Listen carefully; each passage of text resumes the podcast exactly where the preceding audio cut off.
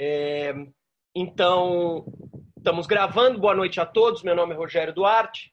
Eu sou secretário-geral da União Brasileira de Escritores. A União Brasileira de Escritores é uma sociedade fundada em 17 de janeiro de 1958, fusão da Associação Brasileira de Escritores e da Sociedade Paulista de Escritores. Ela tem por finalidade a defesa da liberdade de expressão, defesa dos direitos autorais e demais direitos dos escritores e a difusão da cultura e a democratização do acesso à informação. No contexto da quarentena, a UBE começou a promover essas entrevistas online, com uh, escritor, principalmente com escritores, não apenas escritores, mas principalmente com escritores. É, quem quiser conhecer pode é, procurar o nosso canal da, da, no YouTube, porque a gente tem as entrevistas todas estão lá disponíveis. É, essa aqui já é, acho que a 13 terceira, eu posso estar enganado, 13 terceira entrevista dessa série.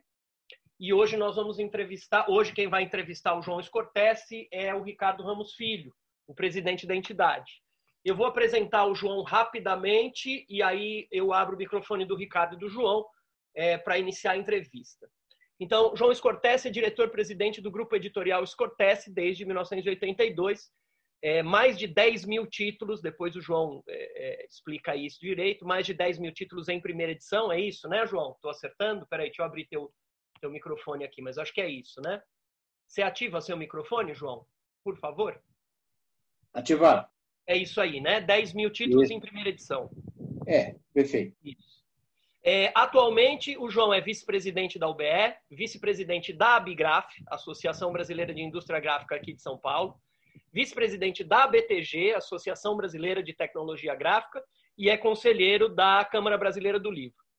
É, ele tem mais de 20 livros publicados. É, o último é esse que está aqui na minha mão, que eu já vou mostrar para vocês. É o livro dos cheiros de tudo, Memórias do Olfato, esse que está aqui. É, com, depois acho que você pode falar das ilustrações, né, João? Tem coisas legais aí sobre as ilustrações desse livro. É, esse é o último de muitos, né, João? E uhum. tem uma, uma, um prêmio, acho que o primeiro prêmio, só para marcar aqui na, na como na, nessa tua apresentação, o teu primeiro prêmio literário foi um prêmio do Sesquicentenário da Independência do Brasil. Você ganhou a melhor Esse, frase. É, 1972. 1972. Né? E o prêmio Itajaí. Isso como escritor, né? Como, como editor, vários prêmios, Jabuti, a Câmara, é, Academia Brasileira de Letras, Biblioteca Nacional, APCA, vários outros prêmios. Né? É, o que eu tenho aqui é mais de sete vezes finalista a, a, como editor, né, João? Do Prêmio Jabuti, uhum. Prêmio APCA, Melhor Romance Autor Revelação de Poesia, Prêmio da Academia Brasileira de Letras, Melhor Livro de Poesia, Prêmio Machado de Assis da Fundação Biblioteca Nacional, Melhor Romance, e Prêmio Pen Club Melhor Livro de Poesia. O currículo é extenso, as histórias são infinitas. então, é, vou pedir é, é, para o Ricardo.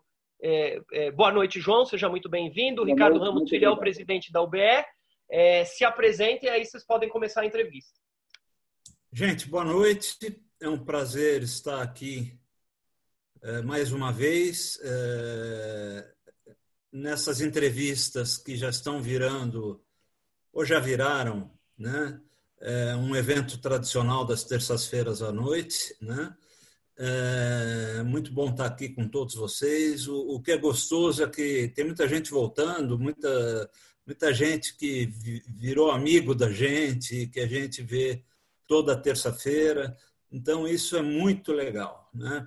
É, sejam todos bem-vindos e, e, eu acho que hoje a entrevista vai ser muito gostosa porque nós vamos entrevistar um cara que tem muita coisa para contar, né? É, o João, eu, eu, eu, costumo dizer alguma uma coisa que eu posso aplicar ao João também.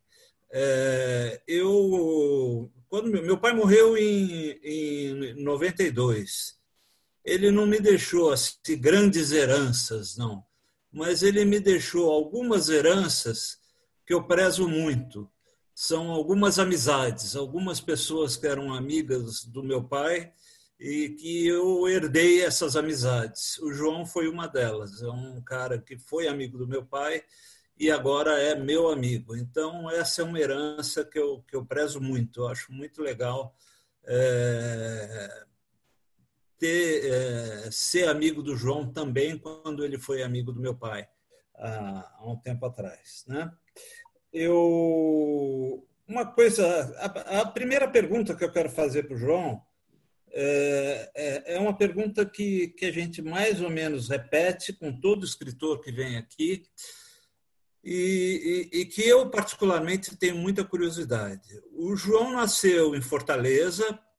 O João é dois anos mais novo do que eu. O João nasceu em Fortaleza em 56, né? É, e o João demorou para vir para São Paulo. O João veio para São Paulo em 72. Ele já chegou em São Paulo com 16 anos. Então, e pouco depois, em, é, com 17 anos, ele já estava escrevendo poesia, já estava aparecendo. Ele apareceu como poesia em 73 na revista Poetação, com 17 anos. A poesia. Junto com, junto com Milton Raton. Junto é, com Milton Raton. Junto com Milton Raton, né, lá o pessoal da, da FAO. Da FAO, da FAO né? Faculdade de Arquitetura é. e Urbanismo.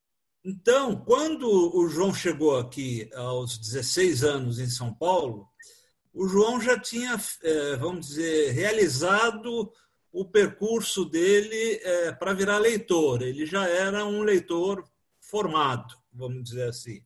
Como que foi esse percurso, João, que você construiu ainda em Fortaleza, ainda no Ceará? Bom, vamos lá.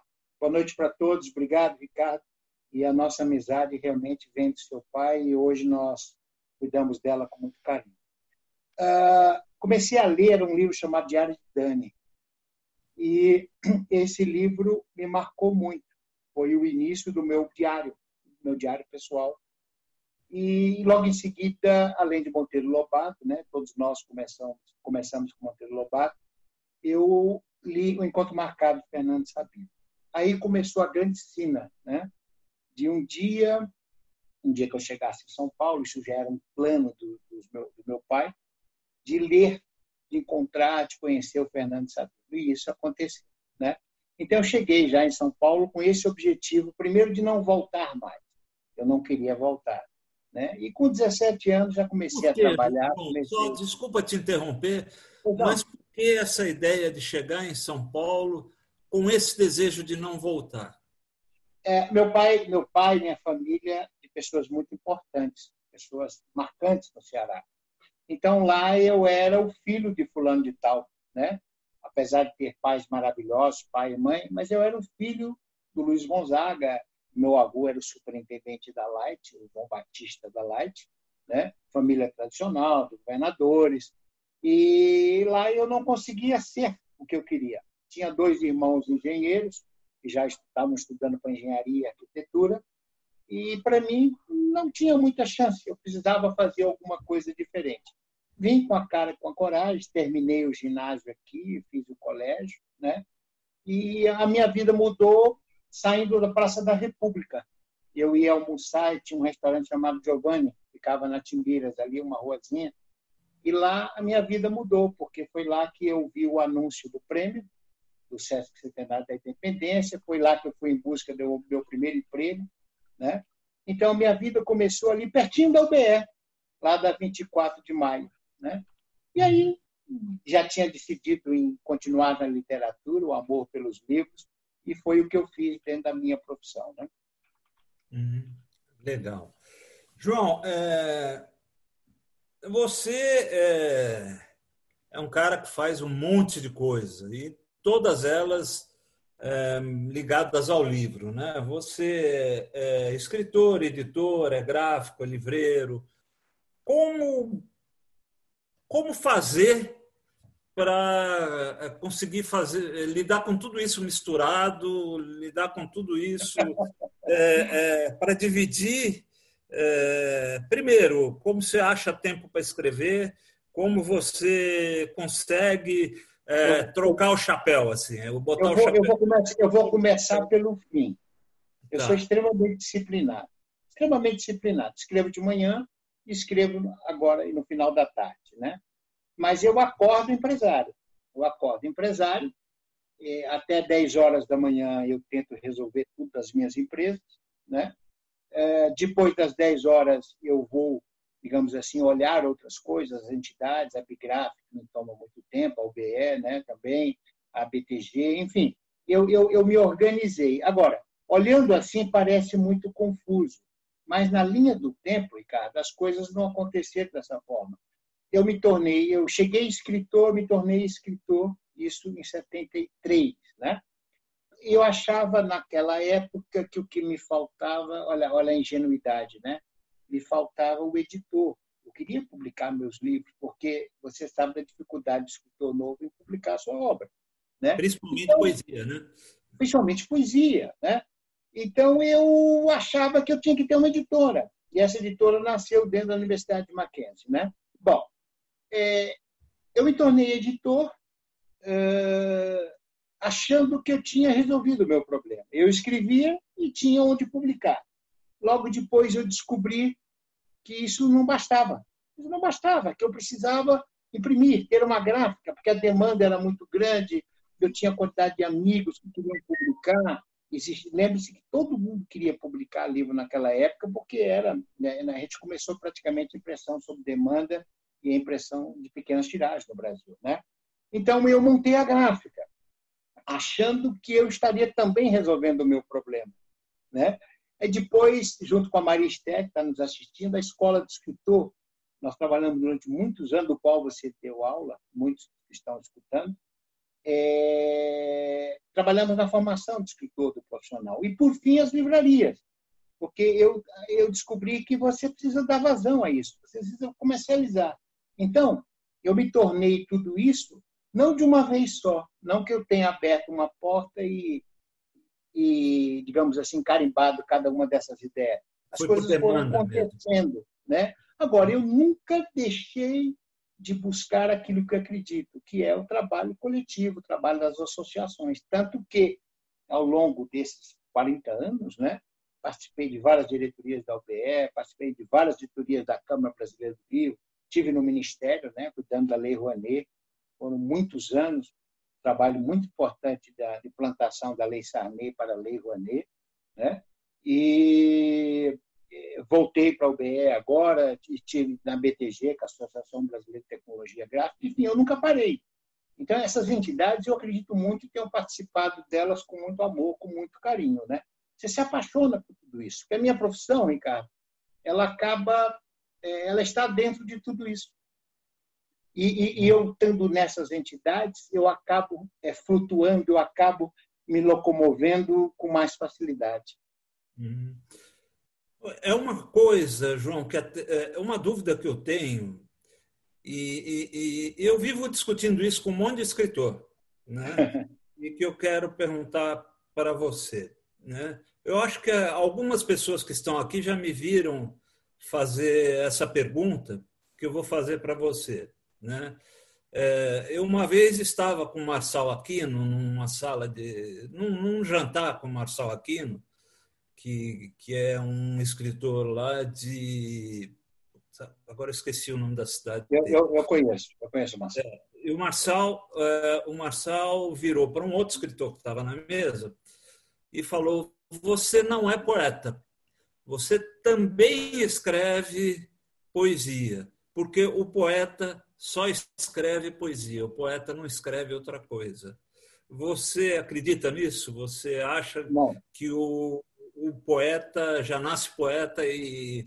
e ele pode e nascer poeta, mas é, escrevendo contos, escrevendo romance e outras coisas, ele, ele melhora a sua própria poesia.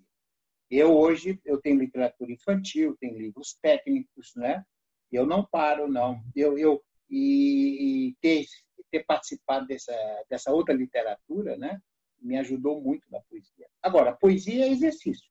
Você tem que escrever todo dia, todo dia todo dia rasgar, rasgar, rasgar e jogar fora, como, como prega a Lígia Fagundes Telles, né? E é isso que eu faço. Eu não, uhum. eu acho que a gente tem que tentar de tudo. Eu tenho um livro de contos, eu estou quase terminando, tenho um romance, eu não escrevi nenhum romance ainda, eu acho um troço muito difícil, muito complicado, talvez até por, por ser muito exigente, né? Mas eu ainda vou terminar. Eu estou ainda com três livros. Um que é uma paródia sobre a obra de Cervantes. Estou passando toda uhum. o, o Don Quixote para uma linguagem nordestina. Tem a trilogia, o terceiro uhum. volume, que vem depois do, do Cheiros de Tudo, que eu ainda quero fazer em vida. Né? E tem mais uma história infantil que eu quero terminar. Portanto, estou sempre inventando coisa, né? Que bacana, que legal. João, a pergunta que eu vou te fazer, eu acho que poucas pessoas têm mais é, condição de responder do que você. É, e, e, me interessa muito ouvir a tua resposta. Como é que está o mercado editorial brasileiro? É, Para muitos, muito ruim, muito complicado. A história começou com um erro dos editores, veja bem, eu estou atribuindo aos editores, é, que não souberam lidar com as redes Cultura e Saraiva. Não souberam lidar. Houve uma passividade, aceitaram lá de trás os erros, né? e essas livrarias começaram cada vez mais a querer mais, mais, mais, e a dependência foi muito grande. Nós deveríamos, nós, editores, falando agora como editor, nós devíamos ter rompido isso. Eu já rompi isso lá atrás, há uns 10 anos atrás. Né? A cultura era um polo importante de comercialização, mas a gente foi apostando todas as fichas no mesmo lugar, né? numa roleta. Isso é muito perigoso. Né? O mercado não cresceu, nós não incentivamos as chamadas livrarias pequenas, nós acabamos com elas. Né? Na verdade, nós matamos com aquela história de desconto, desconto, desconto e você mata a livraria. Uma, livraria lá atrás que tinha, né? Uma espécie de livraria Capitu, né? Ah, um, Sim, a Capitu tipo era da, da livraria, como era Capitu, não foi para. Como era, era Capitu, rua, como era Manduri, como era Belas Artes. São editoras que são livrarias que tinham um amor, tinham um carinho muito grande. E nós, editores, é a grande culpa que eu atribuo a nós, editores, é, partimos para o fácil. Ah, a gente lança na cultura e bola para frente, tá certo? Nós nos acomodamos, né? E dentro desse mundo, dentro dessa cadeia produtiva, não dá para se acomodar. Isso serve para o escritor, serve para o distribuidor, para o gráfico também, né? Eu lembro-se que eu estou em todas as pontas da cadeia produtiva e eu sinto a reclamação de cada um. Você quer ver uma acomodação maior do que os gráficos, né? Os gráficos se acomodaram, porque você comprava uma máquina, aquela máquina e ele dá dinheiro por 50 anos. E aquilo você passava para os seus filhos, para seus netos, né? Mas esqueceram de um monte de coisa? Da mesma forma que o escritor tem que estar sempre escrevendo, o editor tem que estar sempre abrindo a cabeça, é, pensando e tentando melhorar, né? É isso que eu tento fazer todos os dias, né? Lembre-se que eu comecei minha editora, não tinha nem computador. não existia computador. Então, você imagina a quantidade de as mudanças que eu, que eu passei nesses últimos 40 anos. E agora estamos passando por uma grande mudança. Né? Eu estou muito satisfeito com o varejo, eu estou com duas pessoas que trabalham comigo aí, bons resultados, muitos contratos, né? E o varejo, nós nunca vendemos tanto no varejo como agora. Isso em 40 anos. Né? Agora. Mesmo é... com pandemia? Mesmo com pandemia? Mesmo. Estamos batendo recorde direto. Batendo recorde direto de venda por quê? Porque nós investimos na logística, nós não passamos a logística para outras empresas, né? E hoje nós temos três selos, tem a Escortece, tem o Pingo de Letra e a Fábrica de Livros, que, que não está dentro dessa contagem dos 10 mil, que é o livro sob demanda, né? Eu estou muito satisfeito. Agora, a situação é muito complicada, o endividamento é muito grande, 78, se não me engano, 78% das editoras tiveram que recorrer ao financiamento da folha de pagamento, né? e muitos ficaram com o dinheiro preso na Livraria Cultura e na Saraiva. Nós também. Só que eu tive que eu esqueci isso já, né? Eu não eu não contabilizo essa perda, né? É, ajudamos de novo a livraria, a livraria Cultura, mas já perdemos de novo, já não estamos recebendo. Então, nós já damos um basta. Agora, se você observar os números que saíram ontem da, da, da, da pesquisa da Nielsen, é, o mercado cresceu. Engraçado, né? de 2018 para 2019 cresceu. E vai voltar devagarzinho, ele vai se recuperar, desde que cada editor faça a sua lição. Nós precisamos fazer a nossa lição de casa. Escuta, e, e eu ouço muita reclamação das livrarias da concorrência desleal da Amazon. Você concorda com elas ou não? Eu acho que eles são eficientes. eu não posso julgar. Eu, eu, hoje vendo quem substituiu a cultura dentro do meu negócio foi a, foi a Amazon, tá certo? Existe a concorrência? Existe, mas não são eles que praticam o maior desconto de mercado. Porque quem autoriza é o editor. Você não uhum. pode autorizar um desconto de 15%, 20%, 30% sobre o preço de capa de uma obra. Alguém tem que pagar isso. E a partir da hora que você começa desconto, desconto, desconto, desconto, né? entra naquele ditado dos P's, né? Quem só pratica preço lá na frente morre. Lá na frente morre, né? Então eu acho que a Amazon veio mostrar para a gente o quanto nós éramos ineficientes. Ineficientes, tá certo? Eu, eu, eu, sempre, eu sempre digo que a concorrência é muito bom para a gente, que nos ensina um monte de coisa, tá certo? É, agora, é, outras empresas terão que repetir o sucesso da Amazon. Porque hum. todo mundo copia, todo mundo vai atrás, todo mundo busca. Né? Agora, eu não. É claro que a Amazon é, é um perigo, mas a gente estava acomodado. Eu, a uhum. Amazon já me assustou, principalmente na impressão sobre demanda. Hoje não me assusta mais, porque eles não conseguiram competir. Os livros feitos sob demanda são muito ruins, porque falta editoração, falta revisão, falta qualidade, né? Nem todo escritor se preocupa com isso. Os livros que saem por lá, digamos assim, feitos sob demanda, são muito ruins. Não tem um trabalho editorial, né? Então, é, é mais para digamos assim, atinge um mercado, mas é para o escritor é frustrante. Não é o caminho. Agora, em matéria de comercialização, eu acredito muito na Amazon. Vieram para ficar. João, é, eu tenho uma opinião formada, mas eu queria ouvir a sua. O que, que você acha do livro digital? Eu acho muito ruim. Eu acho ruim. O auge dele chegou, foi nos Estados Unidos, a um quarto a cada quatro livros, um era eletrônico, né? Eu uso o termo eletrônico porque livro digital, dentro do mundo gráfico, é o livro impresso em impressoras, né? É diferente. Eu uso a palavra livro eletrônico, tá? Eu ah. acho que ele é bom em alguns aspectos, para você viajar, para você ler um, um livro técnico, para você ler um tratado, tá certo? A gente usa isso. Como a gente está usando o celular, como a gente está usando o Zoom agora, né? Isso são, é, são, são ferramentas. Agora, leitura mesmo, eu acho que ela ainda vai acontecer no papel por muitos anos. Eu vejo aqui em casa, né, é, mostrar para vocês, olha o tablet. Não sei se dá para ver, está interrogação de descarregado. Dá, dá. Esse é um Kindle, né? O Kindle. Tá certo? Está descarregado. Porque a nossa leitura aqui é no papel. Tá certo? Agora, mesmo a geração nova é, não tem, digamos assim, absorvido totalmente o livro eletrônico. Veio para ficar, é importante, respeito quem faz. Inclusive, a minha editora já tem lá, tá, com o Sérgio, o Sérgio está nos escutando aí, né, o Baeta? Nós já temos uns 200, 300 títulos, né, Sérgio? Deve ser isso. Né? E a gente, inclusive, está com uma promoção do livro eletrônico que nos ajuda a vender em outros países, em outros estados, quando a pessoa precisa do livro rápido. Né? Mas não é uma solução. O papel veio para ficar e vai ficar ainda por um bom tempo. Enquanto a gente tiver, Ricardo, na ideia de passar a página, isso aqui é passar página. Está passando página. Ele tem um formato FI, né? que é um formato universal de leitura. Isso aqui é imitação de um livro. Quando você quer ler, você passa o dedinho. Tá certo? É, uhum. Isso é um livro. É, é, é, uma, é, uma, é uma ferramenta de leitura. Enquanto não inventarem algo diferente disso, eu ainda acredito no papel. Tanto é que no mundo inteiro não conseguiu dominar. Mesmo agora. Subindo, começou subindo e depois caiu, né? Dizer... Chegou nos Estados Unidos, a cada quatro livros, um era digital.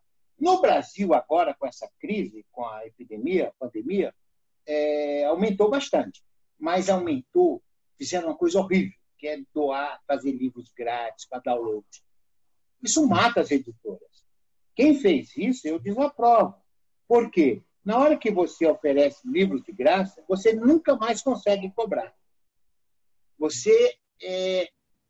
o Altair Ferreira Brasil, que foi um editor muito conhecido, ele tinha uma filosofia muito interessante. Ele dizia: não me peça para dar a única coisa que eu tenho para vender. Eu não faço. O e-book, para mim, tem que ser vendido. Ele pode até custar mais barato. Eu trabalho com 20%, que é uma margem interessante em relação ao preço de capa. Mas ele é, é ele é ruim, principalmente para o autor que está disponibilizando livros grátis na, na web. Ele nunca mais vai conseguir vender a sua obra. Ele vai ficar sempre dando de graça. E você sabe, né, que o pior leitor são os amigos, né? Que, que cobra de você um livro grátis. Você sabe disso. A gente dá muito livro para amigo, né? Pois é, rapaz. Amigo, amigo. Olha, eu já falei, eu prefiro ter menos amigos porque a gente vende mais. João, eu, acho, eu acho que, só terminando a resposta, para não ficar parecendo que eu sou contra, eu gosto muito. Eu gosto muito, eu acho prático e respeito, principalmente quando você vai viajar, né? que coisa que está impossível no momento. Mas eu acho que tem seu espaço e veio para ficar. Uhum. É, eu, eu, eu acho assim, só alongando um pouco, porque eu, eu falei, ah, eu tenho uma opinião. É, eu acho, por exemplo, minha sogra enxerga muito mal, tá? E ela só consegue ler com tablet, porque ela aumenta a letra. Tá? É. E é uma leitora, é uma pessoa que gosta de ler. Então, isso uhum. para ela, por exemplo, é fundamental. Fundamental. Aí, fundamental. O, o, Brasil tem 10% é, de visuais. Né? Nós temos 22 milhões de brasileiros com dificuldade de leitura. Né? Eu sou um deles. Então, é complicado. É. Você precisa ter ferramentas é. para leitura. É, né? E, e, o Kindle é, é, é, é uma delas. Kindle, o, todo, o Kobo, todos eles. Né? Perfeito, perfeito. É, João, é, vamos falar um pouquinho de UBE. Por que, que eu quero falar de UBE? Porque eu, eu acredito que. Eu sou presidente da UBE, mas eu acredito que poucas pessoas no Brasil é, têm a experiência que. Eu até já disse isso para você, que tem a experiência que você teve com a UBE. Você é um cara que é, faz parte da história da UBE. Né? Acho que você, junto com, com a Velima, talvez, eu acho que são os caras assim que, que mais. É, né? é, Antônio Carlos Fessa, que está aí nos acompanhando também, é, tem, é, tem um, uma história grande na UBE, mas você tem muito tempo de UBE. O que é isso? Por que isso? É amor? É teimosia? É, é, é, o que, que te aproxima tanto da UBE? Bom, amor e ódio andam juntos, né? Eu já tive. A minha paixão pela UBE começou. Eu vou até dar o nome. Talvez o Festa, a Vilima lembrem dele. Biapaba Martins.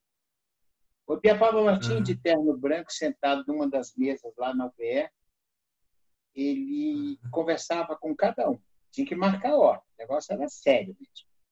E o uhum. Iapaba, o Roberto Paula Leite, André Quizio, Ana Maria Martins, que é a nossa conselheira, eram pessoas que sempre tinham tempinho para conversar, principalmente com os escritores novos. E eu vi na UBE uma grande oportunidade de me aproximar desse pessoal. E nós, jovens, nos aproveitavam das oportunidades dadas. O jornal era uma delas. Né? Você tinha um jornal, poxa, você não quer colaborar, você não quer fazer uma coluna, né? você não quer lançar o livro aqui, porque aqui tem muita gente importante. Enfim, eu vi na UBE algo importante para a carreira de escritor. E sem esquecer, a UBE sempre foi de briga, né? A UBE nunca se calou, nunca, nunca, nunca eu não me lembro de nenhum presidente banana. Não me lembro. Uns mais radicais, outros não. Mas o BS foi sempre combativa. Ela não, ela não se cala. Né? Aliás, essa situação toda que ela passou de a sua miserabilidade é justamente porque ela foi sempre combativa. Né? Ela nunca se. Olha, esse aí, quem é? A Biguar? É o Ibiapava. É o Ibiapava Martins. Bacana. É, só que ele usava terno branco e uma bengala. Então, a UBE, agora, a UBE sempre teve problemas de administração, muito pouco dinheiro, a contribuição não ajudava, isso não mudou ao longo dos anos. Tá? O, o que, que acontecia na UBE? Era as quartas-feiras. Estou me referindo a 24 de maio, ali, pé da Praça da República. Ricardo, você não perdia quarta-feira. Podia fazer sol, podia fazer chuva, férias, não tinha férias. Não tinha Natal, não tinha Ano Novo. Nós estávamos lá sempre. Eu comecei a frequentar em 78, mais ou menos. Eu fui ficar sócio em 82. Então, nós estamos falando de 40 anos. Né? E as histórias são muito engraçadas. Eu fui da época do Raimundo Menezes, que é um cearense, foi presidente, o Luiz Toledo foi vice, o Abiguar Bastos, né? o, o, o Périx Prade, presidente, enfim, Roberto Paula Leite, todo esse pessoal, eu tive a oportunidade de conviver. Agora, as histórias que aconteceram na UBS são maravilhosas, né? tem uma historinha, tem uma historinha aqui que você conta, que acho que era legal contar aqui, uma da Ana Maria Martins, da Lígia, é, da, da Lígia, da eu vou contar a primeira da Lígia bem rapidinho. É, nós ficamos até tarde na UBE. A Ruth Rocha, Ana Maria Martins e Lígia Fagundes Teles, né? E quando dava mais ou menos dez e meia da noite, o estacionamento ficava num, num, perto de um cinema, do outro lado da Praça da República, é, fechava meia-noite. Naquele tempo, fechava meia-noite.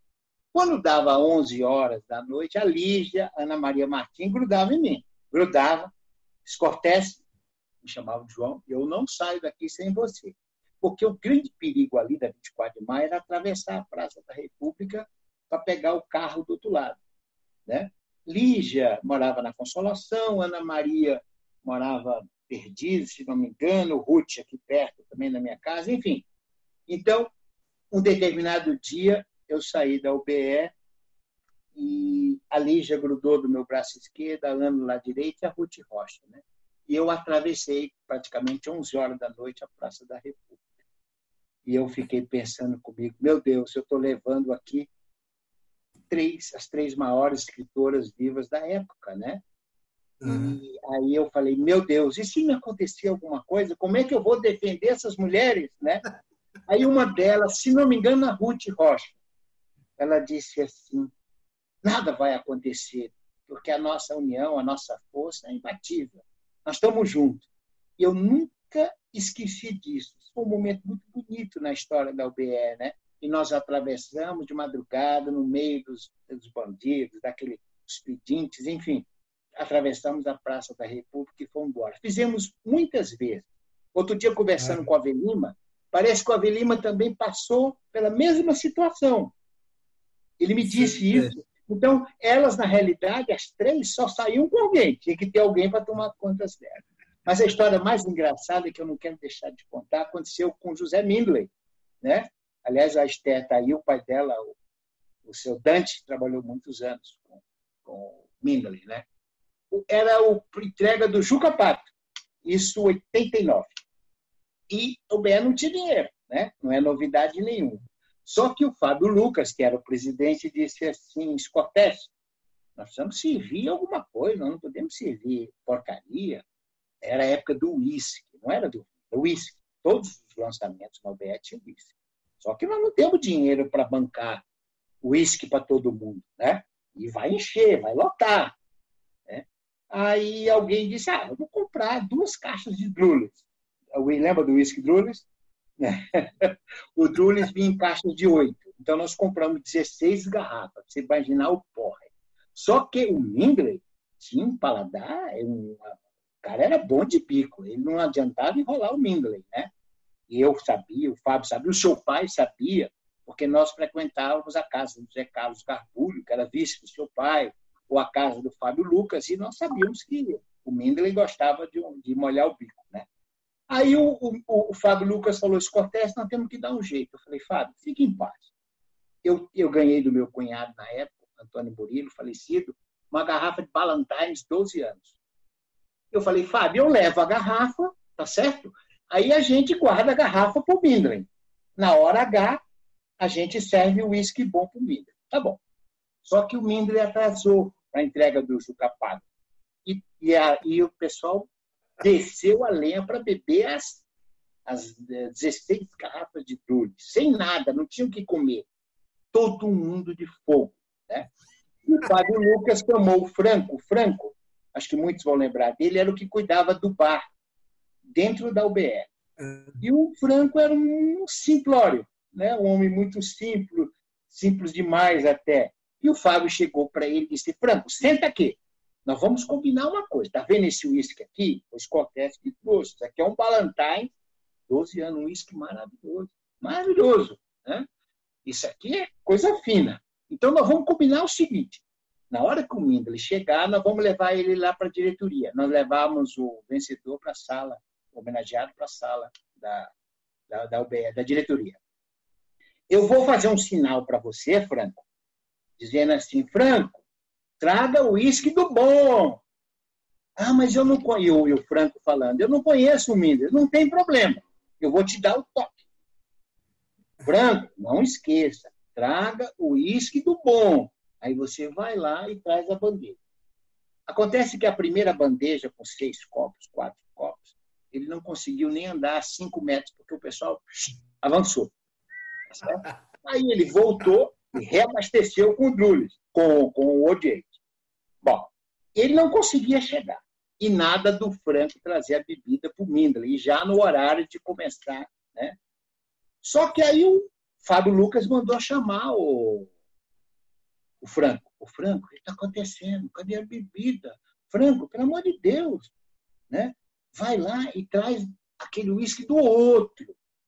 Quando ele falou do outro, ele trocou a senha, porque o senha era o uísque do bom. E eu, eu, eu, ele falou o uísque do outro. Né? E o Franco achou que o outro era o Drulho. Né? Aí levou para. Pode pôr. O quê? Puta vida. Aí ele levou para o Mindley o Drulis. Bom, quando o Mindley botou, molhou o bico, tocou um copo na boca, mas fez uma cara, porque ele conhecia bebida, né? Era o Drulis batizado, né? O, uhum. o, o Mindley, educado que era, um homem finíssimo, ele pegou, molhou o bico, sentiu que aquilo era fraude. Abaixou o copo, virou para o Fábio e disse assim: Eu acho melhor eu não beber, porque eu vou ter que fazer um discurso, né?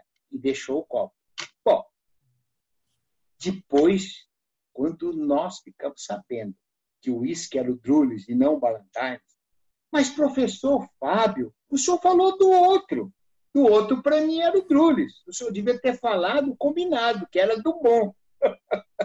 Essa história, quase o Fábio Lucas mata o Franco. O Franco era muito engraçado, ele tinha um pastel que ele usava o óleo por quase um mês.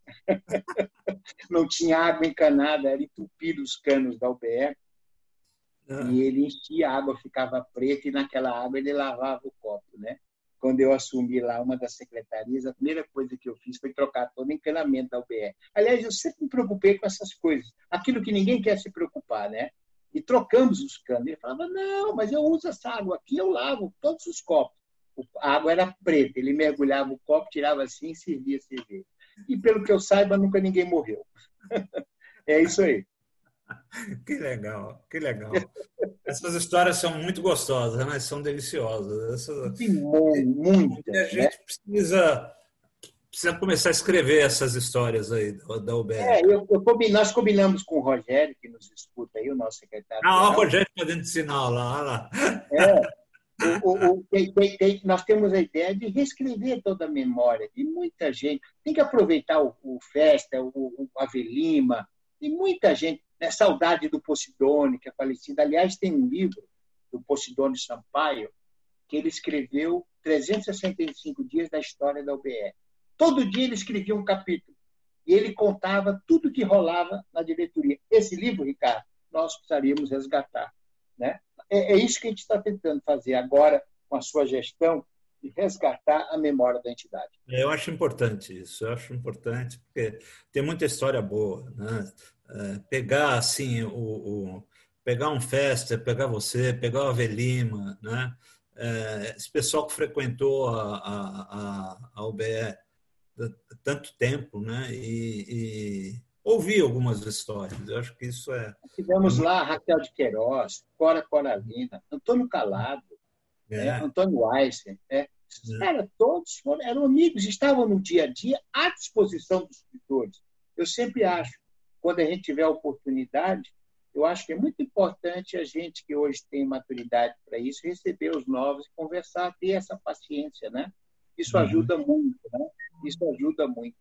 Acho muito importante. João, você tem uh, um livro aí, é, o dos cheiros, Memórias do Olfato, né? Uma trilogia, né? Cheiros de tudo, né? É, é uma trilogia. Fala um pouco do livro. No... Vamos lá. O primeiro livro que eu escrevi da trilogia chama-se A Maçã que Guardo na Boca. Na realidade, eu peguei todos os prazeres da vida, tudo aquilo que é importante, coloquei na boca, né? E tentei provar a vida. Botei na boca para que eu nunca jamais esquecesse esse sabor, esse gosto.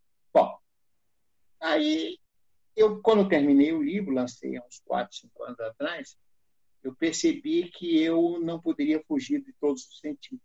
Né? Não poderia fugir porque tudo era importante. Você só põe na boca se você tem o cheiro.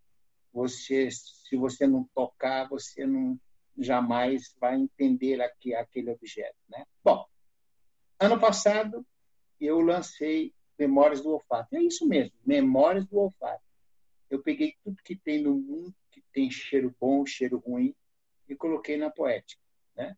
a Marta Ramalha, minha sogra Belquis, a Marta, que é minha esposa, ilustraram a obra. É, eram só as ilustrações que o Rogério estava falando. Né? O livro ficou belíssimo, tá certo? E agora, esse livro está vendendo muito, muita gente procurando, o livro ficou muito bacana. Então, agora eu preciso terminar a trilogia, Ricardo, que é o Toque. Esse é, eu talvez... Não entendi, desculpa. O é Toque. O, o toque, toque. toque.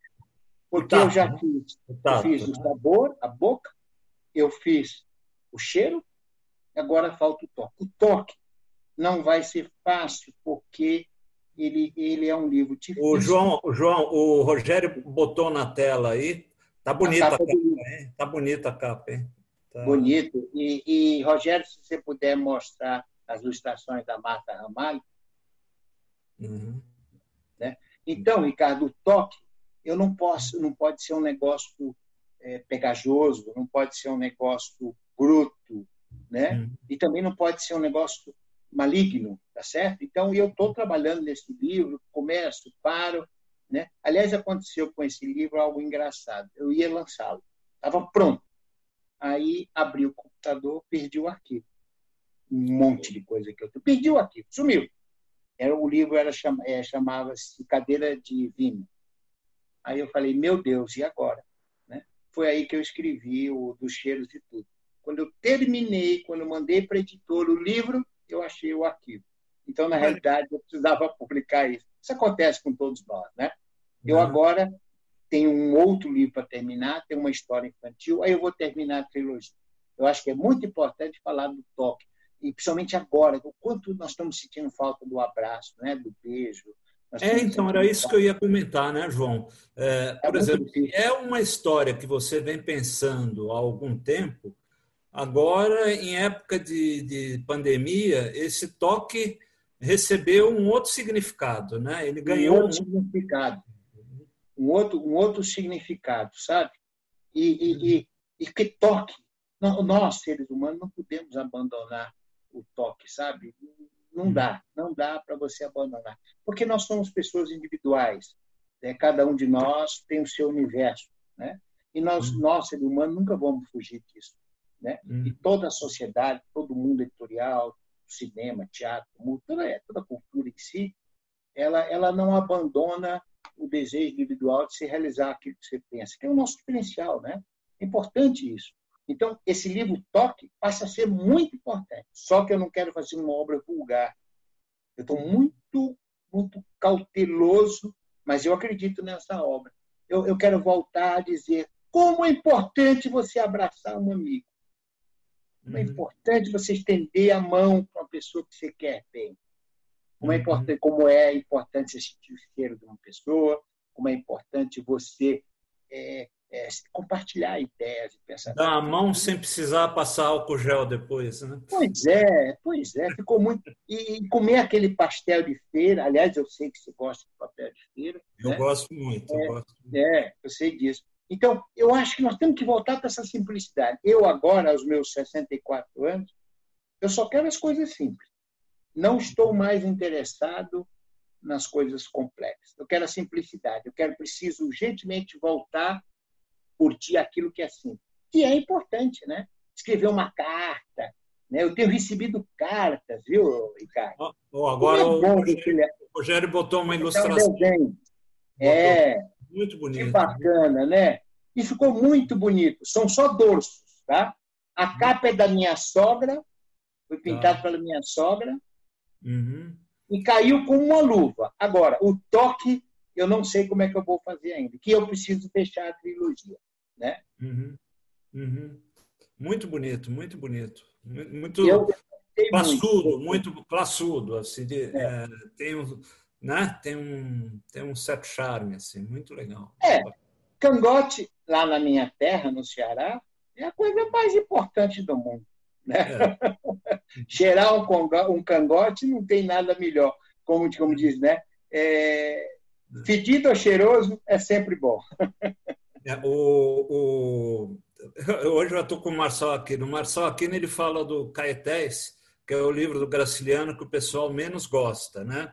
É. Ele, fala, eu, eu, ele disse, é o livro que eu mais gosto. Eu falei, mas o livro que você mais gosta do, do, do Graciliano é o Caetés? Ele falou, um livro que começa com o cara dando um beijo no cachaço de Luísa, eu não vou gostar. verdade. Também, também, é cachaço, né? Também. É cachaço, sim, sim. o repertório é imenso. Nós temos, nós escritores, não podemos deixar de falar com simplicidade das coisas. É. Né? Hoje eu prego objetividade, que eu acho que é muito importante para o escritor, que se ele não for disciplinado, se ele não se organizar, cara, ele deixa a sua obra incompleta. Né? E agora que um dia a gente está aqui, outro dia a gente está no inferno, como diz a Sandra, né? A Sandra fala, hoje nós estamos aqui, mas amanhã nós podemos estar no inferno. Então, Sandra está lá embaixo, ela está dando tchau para você. Ah, é? Sandra, eu gostei do que você falou, viu? É verdade. Nenhum de nós tem que ir para o céu, pode ter certeza disso. Nós vamos fazer um grande grupo de escritores no inferno. É, é, aquele negócio que ela falou, né? O, clima no céu pode ser melhor, mas a, a, o convívio no, no, inferno é mais gostoso. Né? É. Ô, Ricardo, já são 10 para as 8 e a, ah, hoje a gente tem uma novidade, eu não sei se todo mundo sabe, a gente já na semana passada a gente fez um teste e começou a transmissão pelo YouTube. E agora ela tá. É, e a gente começou na semana passada e agora a gente está com algumas pessoas assistindo pelo YouTube. Já tenho perguntas lá. Então, a hora que você puder, é, Ricardo. Não, é, vamos encerrar, vamos para as perguntas. eu acho a pergunta muito importante. Ricardo, muito obrigado, viu? Muito obrigado. Okay, Você eu que continua... agradeço. Foi uma... Eu nem vi o tempo passar, foi muito gostoso. Você, você continua o cara e um amigo. Nós temos, né? Continua um amigo. Isso é muito bom. Somos, tamo junto. Tamo junto. Grande Rogério. Então ah, vamos lá. Meu, meu, meu grande amigo, Rogério é meu grande amigo de 2019, viu? Obrigado. Eu digo mesmo. Obrigado. Obrigado. E aí, Rogério, manda ver. Vamos lá. É, a gente tem, então, o pessoal que está assistindo pelo YouTube e tem uma pergunta do Flávio, que diz qual é a função das associações de escritores nesse momento. Ele fez duas perguntas que eu acho que estão juntas, João. É, qual é a função das associações de escritores nesse momento e qual o espaço para a resistência cultural nesse momento? Eu responderia a primeira pergunta dele com a segunda. Nós só somos resistência hoje, tá certo? É, a nossa chance de ganhar essa guerra é zero. E nem por isso nós vamos deixar de lutar, tá certo? Nós, nós somos soldados, nós vamos lutar até a morte. Esse negócio de jogar toalha não cabe ao escritor. Aliás, é, se você pegar as biografias, são, é, são só histórias trágicas. Então, vamos construir a nossa a história trágica com, com trabalho, com luta. Tá certo? Então, respondendo a pergunta de uma forma objetiva. Para que servem? Para isso que nós estamos fazendo. Nós estamos resistindo bravamente a tudo.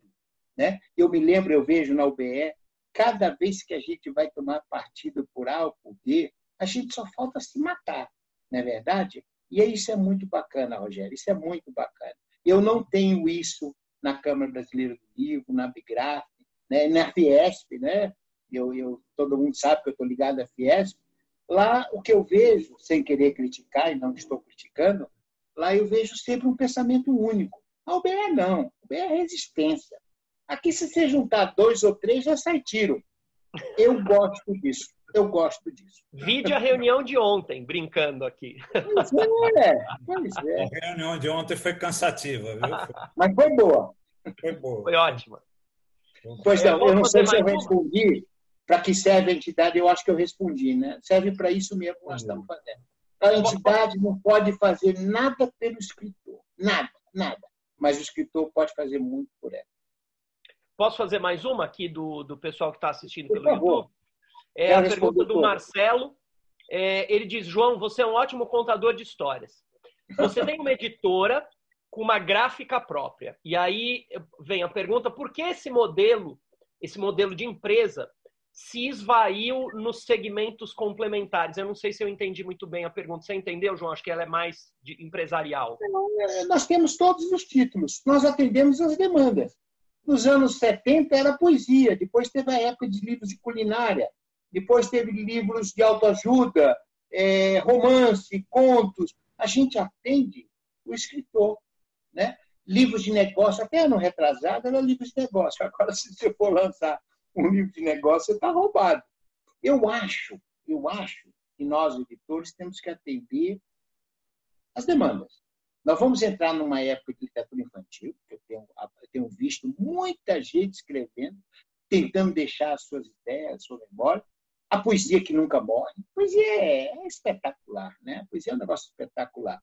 E vamos entrar num pouco do livro é...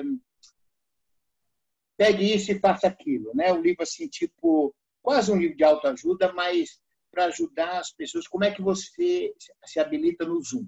Como é que se aprende a fazer uma postagem no Facebook? Eu acho que esses tipos de livros vão pegar bastante, né? Eu não sei quem é o Marcelo, mas a minha editora ela não atende a minha cabeça.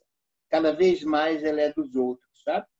A, a, a minha editora atende a vontade dos outros. Cada vez mais. Aliás, quando eu comecei a editora, eu sabia de tudo, Rogério. Tudo. Hoje eu não sei de mais nada. Pode ter certeza disso. Legal. É, a gente ainda tem mais uma pergunta lá do YouTube, mas vamos variar um pouquinho. Vamos fazer uma pergunta aqui. O pessoal que está na sala, quem quiser fazer pergunta ou a cena para mim, aqui tem bastante gente, a gente tem 31 pessoas na sala. Oh, que bacana. É, ou, é, é, eu vou aqui pelo olho mesmo, tá? Então vou começar pelo Sérgio. Sérgio, se você puder ativar o teu som, por gentileza, depois o Fernando e depois o Walter, tá bom? É o Sérgio Baeta? Exatamente. Ô, meu grande amigo, meu futuro sócio, viu, gente?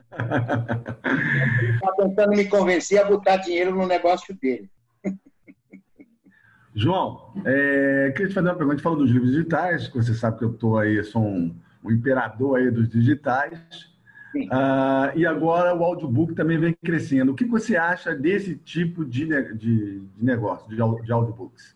Eu gosto muito do audiobook e vou explicar por quê. E todo mundo sabe que há três anos atrás eu tive um problema na vista, fiquei ameaçado de ficar cego. Hoje eu só tenho uma vista, a outra está nem meia boca, está na pinguela. Né?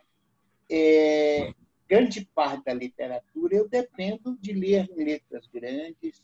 Eu, eu, eu, eu, eu acho que o audiobook ele nos permite você ligar no carro e escutar.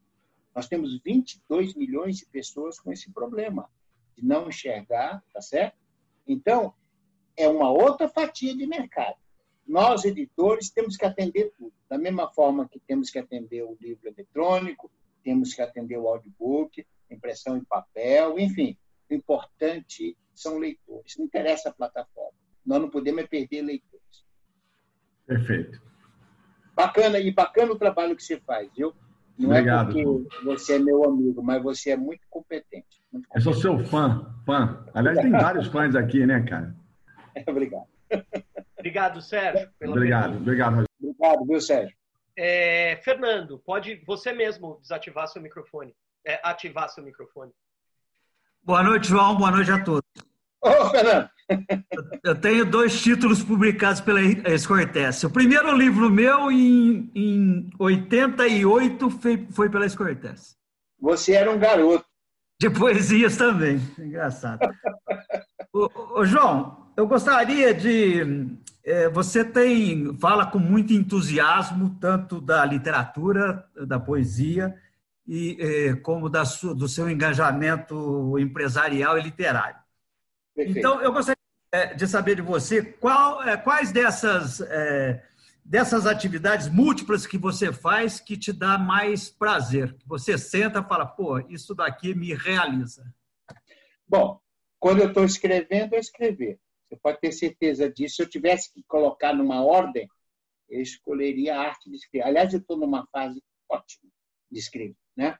É, segundo, de ver o livro imprimindo. Fernando, você já deve ter visto o gráfico imprimindo o livro, né? Rapaz, é fascinante. Aquela máquina cuspindo papel, queimando, sabe? Aquele negócio é fascinante. E eu tenho uma gráfica de ponta com tecnologia de primeira, toda digital, né? É, nós temos uma parceria de 13 anos com a Canon. Eu gosto muito de ver isso, tá? Agora, o trabalho bacana é lidar com o autor. Né? Eu tenho duas editoras que estão aí assistindo, que é a Esté e a Cristiane. Esse trabalho de corpo a corpo, de entender a cabeça do cara, né? E, e, e de e escritor, sabe, Fernando? Nenhum é normal.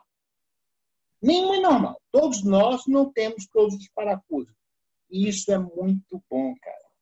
A pior coisa do mundo é você lidar com pessoas certinhas, pessoas, né? Eu adoro os desequilibrados, loucos, os malucos, tá certo? Porque eu procuro encontrar coerência, porque é o livro dele que eu vou publicar. Então, quando você falou do seu livro de poesia, eu lembrei. Eu lembrei, porque seu nome tem uma letra Z no meio, que isso me marcou muito, né?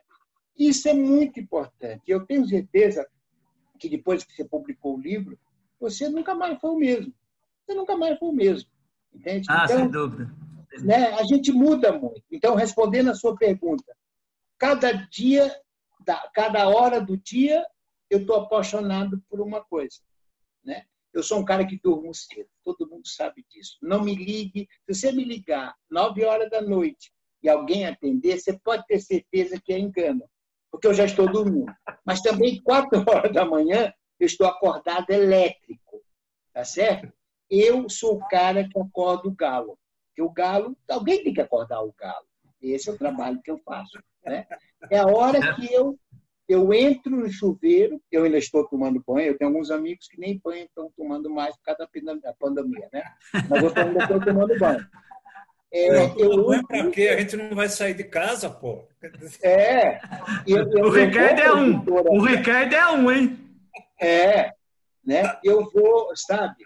Eu, eu, eu, eu o, o Paulo Mauá, que aliás é um cara brilhante, a nosso representante santo, está falando aqui que bom que nós amamos os dois. Aliás, o Celso Alencar tem um poema que fala louco como todos os loucos. E mais louco não é o que faz a loucura, é quem segue o louco. Então, eu sou o cara que possibilito ideias para o louco. É isso. Entendeu? Então, cada hora do dia eu sou uma pessoa, tá, Fernando? Mas eu não, isso na minha cabeça, como disse o Ricardo, isso na minha cabeça é muito bem resolvido. Tá? Muito Agora, quando eu estou falando de editora, não venha me falar de outra coisa. Eu só estou falando de negócio. Perfeito? Boa noite, prazer. Boa noite, querido. Bom te ver, viu? Você tinha cabelo e não tinha barba branca, mas o que, que eu posso fazer? é verdade. Obrigado, Fernando. Obrigado por estar com a gente aqui toda semana. Obrigado mesmo. É, o, eu, eu, tenho na sequência aqui o Walter, e depois a Cássia. Quem mais quer falar? Deixa eu ver aqui. Ah, o Papa, só um segundinho. Quem Papa, mais? meu, mais? Papa, meu amigo do Facebook. Quem mais está levantando a mão aí? Maria. A Tatiana está escrevendo, somos todos loucos, e é verdade.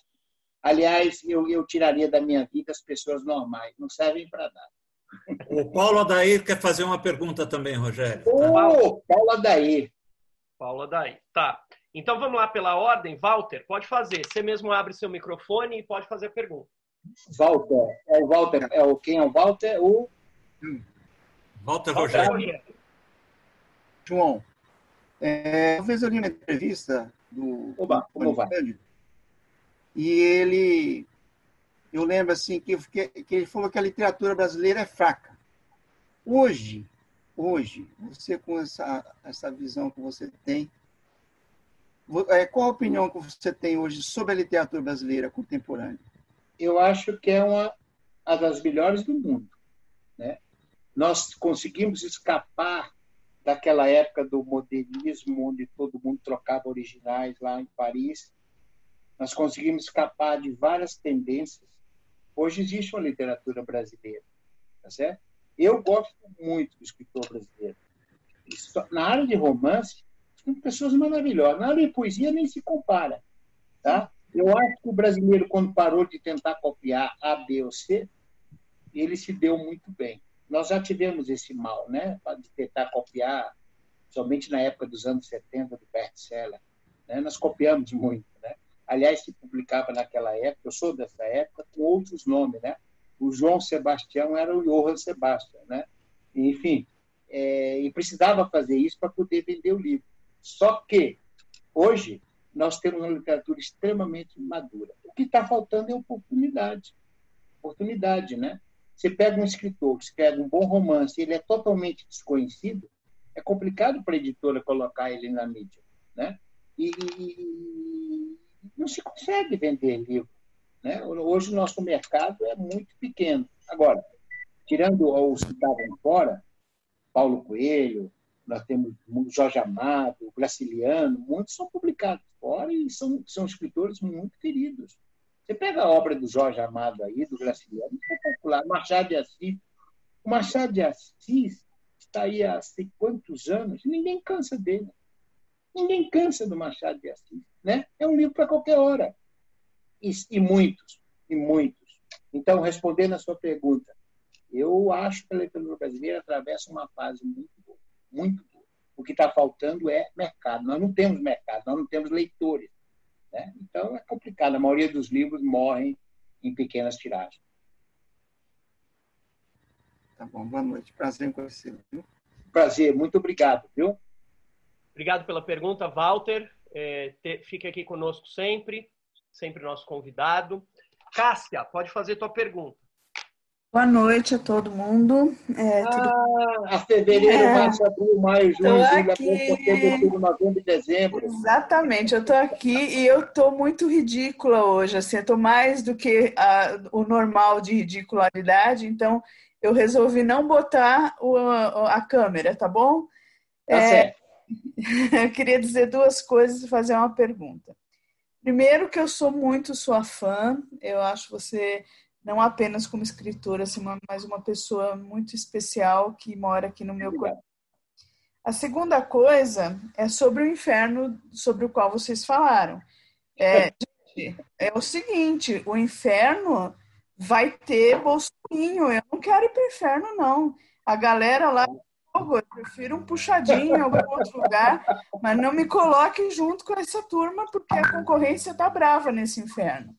Não, eles vão ter um inferno particular, Cássia, não Pô, se preocupe. Aí tudo bem, né? é bem mais abaixo. a gente pode fazer o quinquagésimo círculo. O escritor vai dar um jeitinho de fazer um puxadinho. Você pode ter certeza que o inferno é ótimo. Não, tudo bem, eu só não quero ficar com o Bolsominho, posso ficar com o tá demônio.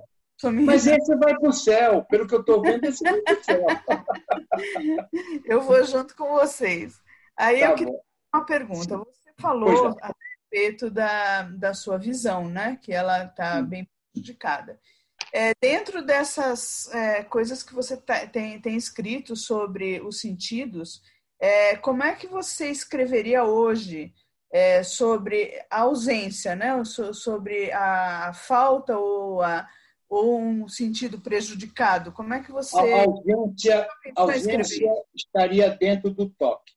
Portanto, seria a ausência de toque, tá certo? É, eu quero terminar na trilogia. Eu não quero me estender muito.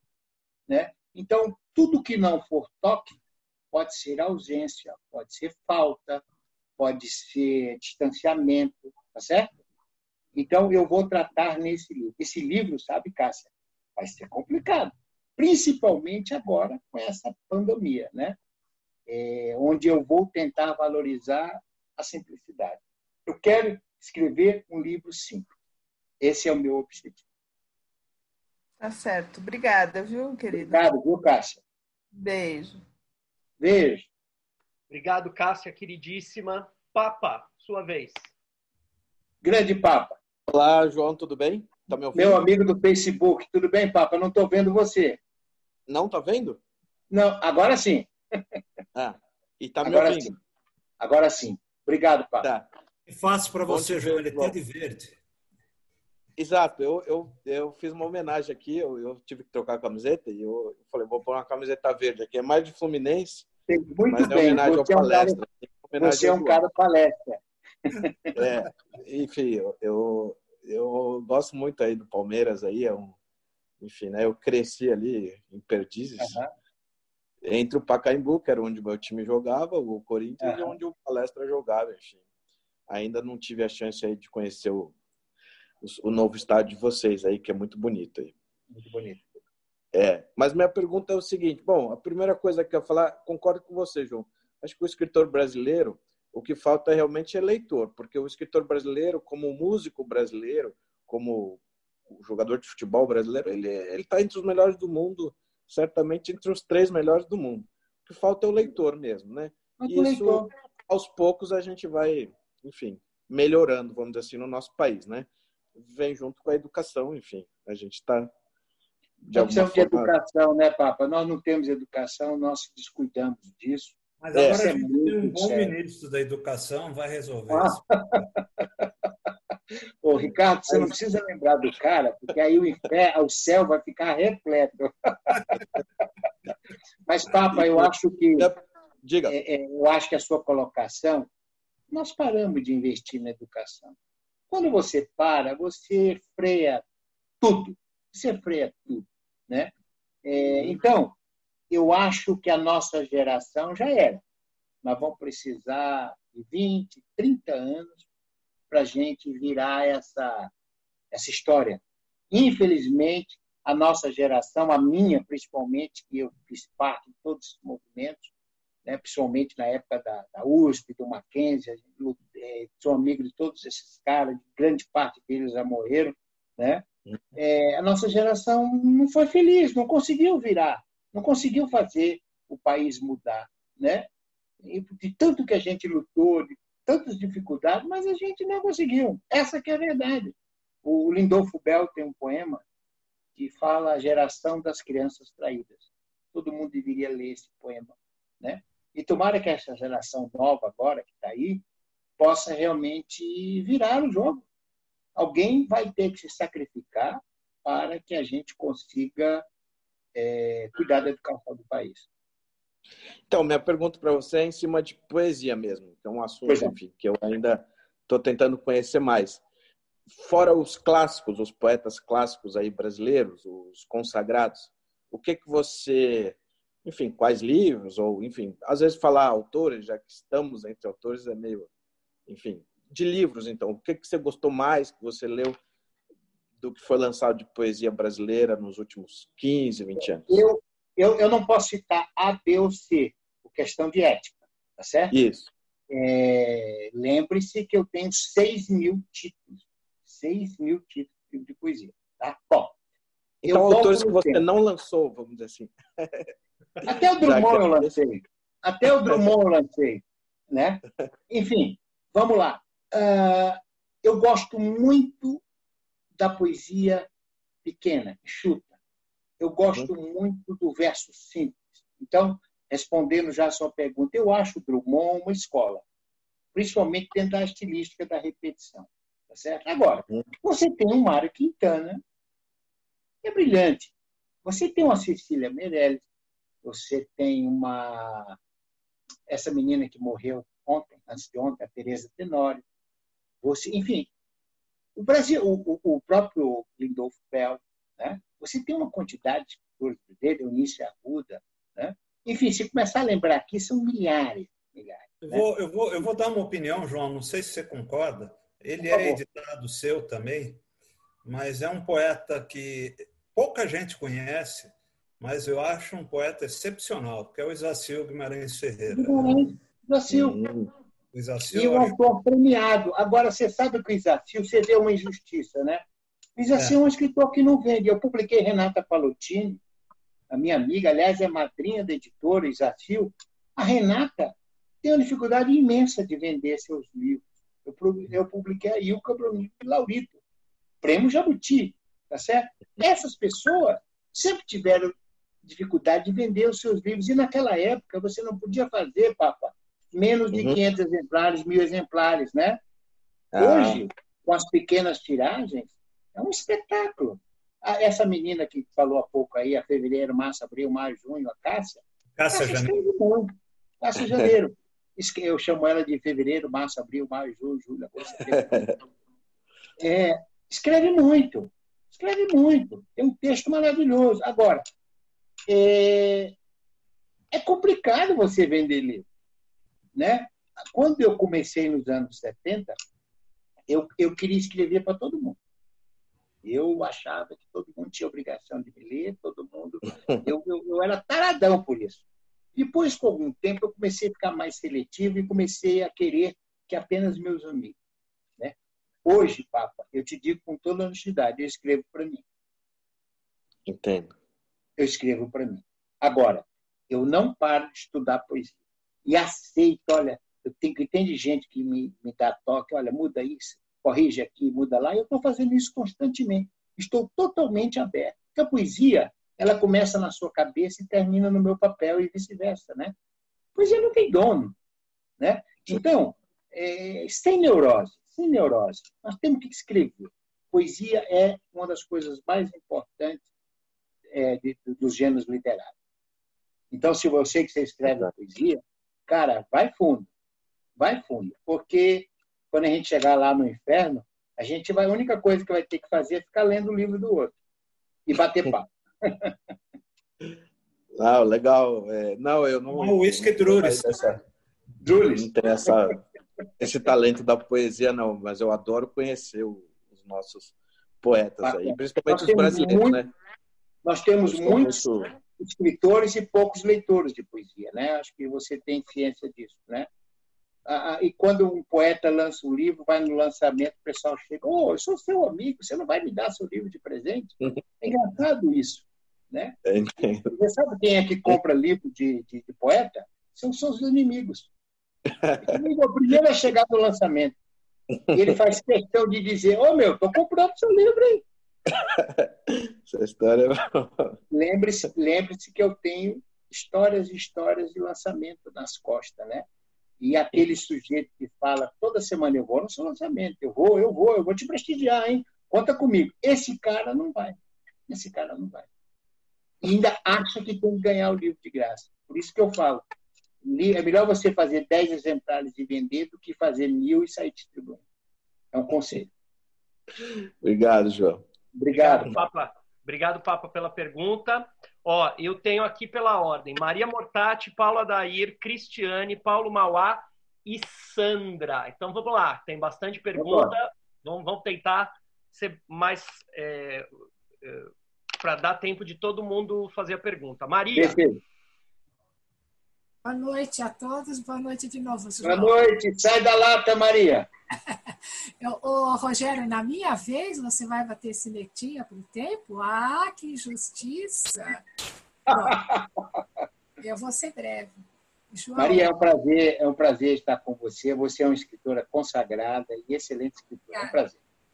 Muito obrigada, Joy. Você sabe da admiração e cada vez que ouvimos, né, esse entusiasmo que eu estou vendo aqui no chat, todo mundo encantado, é um encantador de pessoas, de jeitos, né?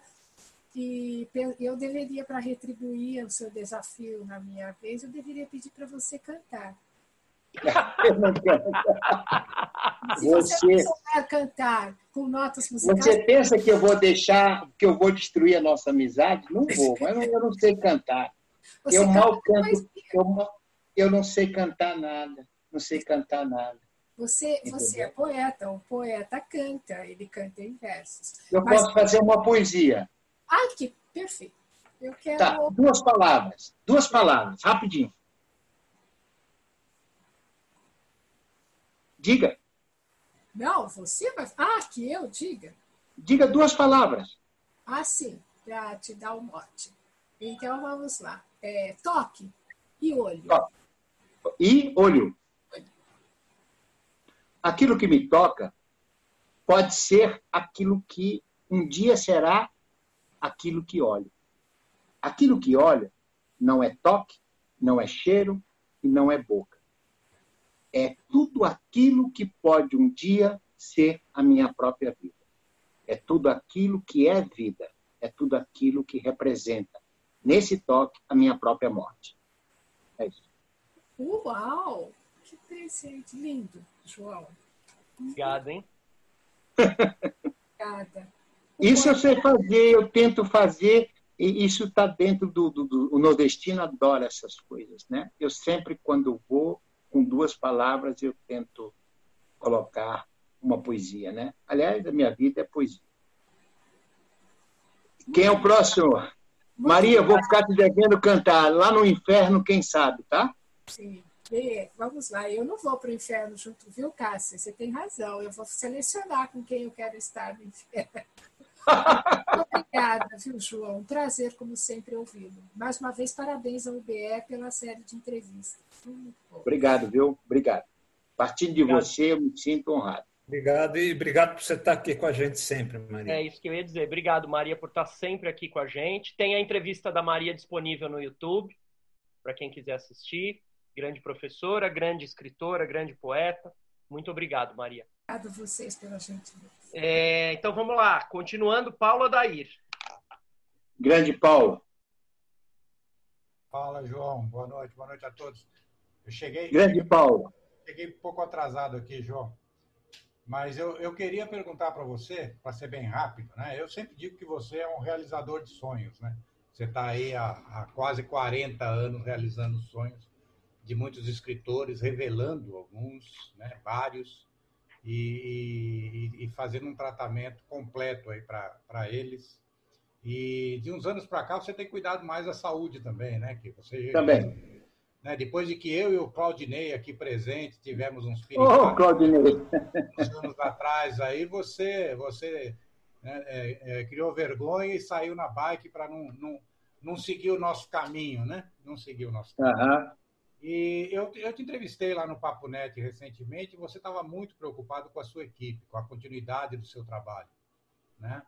Como é que está esse, esse coração angustiado aí agora, depois desses 80, 90 dias de pandemia. Como é que está? As coisas estão clareando já, João? Quando, quando houve o fechamento, a proibição de se trabalhar, para mim foi um pesadelo. Como é que você fala para um cara que 40 anos sai de casa para trabalhar todos os dias, você fala para ele fica em casa? Não é verdade? É muito difícil, muito difícil. É, eu me reuni com a minha equipe e falei, gente, nós temos dois caminhos: ou fechar ou sobreviver. Só que para sobreviver, não me interessa sobreviver só para continuar respirando. Vamos para a luta, vamos para a guerra, tá certo? Fizemos uma administração de corte de 50% de tudo, somente na área de serviço, tá certo? E fomos para a luta. Hoje eu digo, que eu estou, digamos assim, extremamente satisfeito. Que a empresa está lotada de serviço, a gráfica já voltou a funcionar, tá certo? Agora, muito trabalho, muito trabalho. E eu acho que é, o mercado, na hora que as coisas começarem a melhorar, e não vai ser de uma vez, você pode ter certeza disso, várias vezes a gente vai ter que abrir e fechar, abrir e fechar, e não temos escolha. Esse vírus é terrível, né? Eu mesmo tive uma filha que passou por isso, é uma dificuldade, não é brincadeira o negócio, né? Mas eu acho que a gente tem que lutar. Eu acho que por trás tem uma força muito grande, que é o espírito, a alma desses 10 mil autores. Né? Por que desistir? Nesses 40 anos, eu tentei três vezes desistir. E as três eu fui punido por mim mesmo pela infelicidade que é desistir. Né? Então, vamos continuar. Vamos continuar. Estou satisfeito. Acho que o pior já passou. Tá certo? E, gente, para quem não conhece o Paulo Adair, é, é, uma das pessoas mais experientes do mercado editorial, mercado gráfico, perdão. Estamos juntos desde o tempo de soldado. Não é verdade? Fomos soldados, é, tiramos os nossos do Lamarca. Não, é, essa parte corta porque você me perseguia. Você era, você era é. da guarda e eu era do quarto Bíblia. Eu só, eu só é. aprontava, eu só aprontava. Durante, durante muito tempo subi ali a ladeira do Parque Dom Pedro para dar paulada em vocês. Mas é isso aí, gente. Com a borracha. Eu estou tô, eu tô voltando a ficar entusiasmado e muito feliz pelo trabalho da minha equipe. Eu tenho um time, coisa que eu já sabia. Eu, um time eu me lembro, que você estava muito preocupado com a equipe. Ah, sim mais preocupado com a equipe do que com você mesmo. Eu me lembro disso. Ah, claro. Porque como é que você chega para um funcionário que está. Eu tenho um funcionário de 30 anos. Como é que você chega para um funcionário de 30 anos né? É, e diz para ele que a gente vai parar, que a gente vai fechar, que a gente não vai continuar? Você não tem cara. Você não abre os olhos. Né? É muito difícil. Passou isso, agora é, ainda temos um, um longo caminho. É, isso nunca foi fácil, né? Eu não tenho medo disso, não. E agora que eu estou com meia vista, tá bom demais, né? Antes eu estava sem nenhuma, agora já estou com um olho. obrigado, Paulo.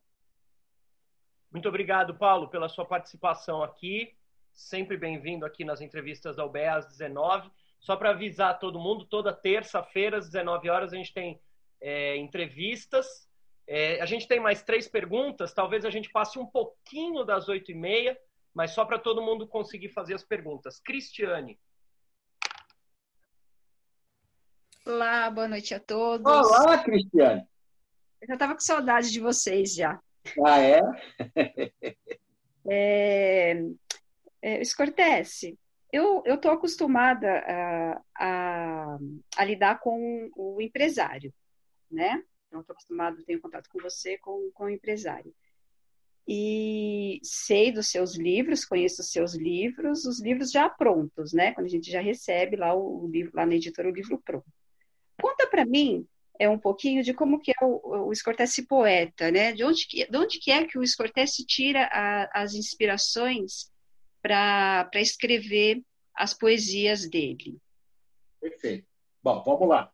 Primeiro eu anoto tudo. Né? Eu anoto eu sou apaixonado pelas palavras que, para mim, não fazem sentido nenhum. Quando eu encontro uma palavra desconhecida, uma palavra que engraçada, né? uma palavra, digamos assim, eu vou logo vendo a origem dela, a etimologia dela, eu, eu vejo o que ela significa. Bom, eu, esse é o primeiro passo para escrever uma poesia. Aí, embaixo disso, eu tenho centenas, sei lá quantas, é, fichas. Só que as fichas hoje são no computador. Antigamente era no papel. Né? eu anoto lá o significado de cada palavra. E lá e aquilo fica guardado. Quando eu vejo na mídia algo referente àquela palavra, eu estou lendo um livro ou um assunto, eu vou lá buscar aquela palavra e eu escrevo sobre aquilo, tá certo? Agora, poesia para mim é a junção de todas essas anotações baseado num tema. Toda a minha obra, toda, desde o primeiro livro lá, Memória Interior, Água e Sal, todos esses livros eu sempre escolho um tema. Né? Eu agora, esse livro que eu estou terminando, é uma cadeira de é um velho, é, que sou eu mesmo, mas bem mais com a idade avançada, sentado numa cadeira de eu me movimentando sem sair do lugar. Eu nunca pensei que eu pudesse estar imobilizado, totalmente imobilizado, se mexendo. Então, eu estou escrevendo isso e retrata um pouco a imagem do meu avô no final da vida dele. Né? Então, eu, eu, eu, escolho um tema e começo a escrever sobre isso, usando as, as minhas anotações.